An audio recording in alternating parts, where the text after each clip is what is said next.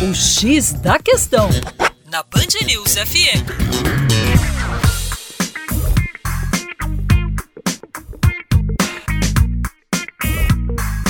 Salve, salve, queridos ouvintes aqui da Band News FM.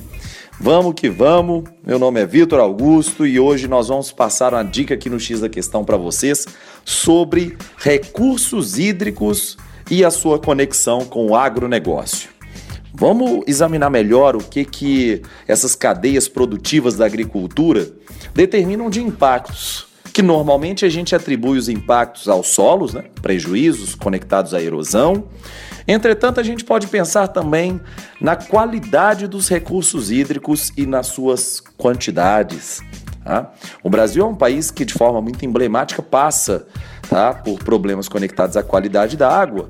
Só que a gente exclui um pouco isso dos noticiários, uma vez que nós temos abundância de recursos hídricos, sejam eles em aquíferos ou em rios. Vamos pegar um caso um pouco mais extremo, que é o da Arábia Saudita. Arábia Saudita, lembrando, contexto desértico, tá? Ele tentou entre 87 e 2015 e, e, conseguiu ser um dos maiores exportadores mundiais de trigo, por incrível que pareça, mesmo num deserto, a partir de captação de águas, principalmente de aquíferos. Só que exauriu esse recurso e agora, recentemente, eles não conseguem implantar mais nada. Tá? Essa sua dependência em relação a quantidade de recursos hídricos que são escassos acabou gerando a dependência atual de importação de alimentos e a, a, necessidade de dessalinizar, que é um processo mais caro para garantir acesso à água.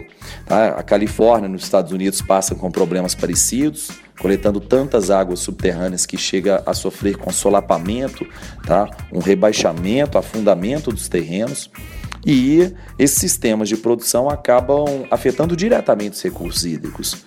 A gente tem que pensar que a cada quilo de carne que a gente exporta, a cada quilo de alimento que a gente exporta, temos que embutir também os recursos hídricos que foram demandados para essa produção. Para mais, acesse educaçãoforadacaixa.com.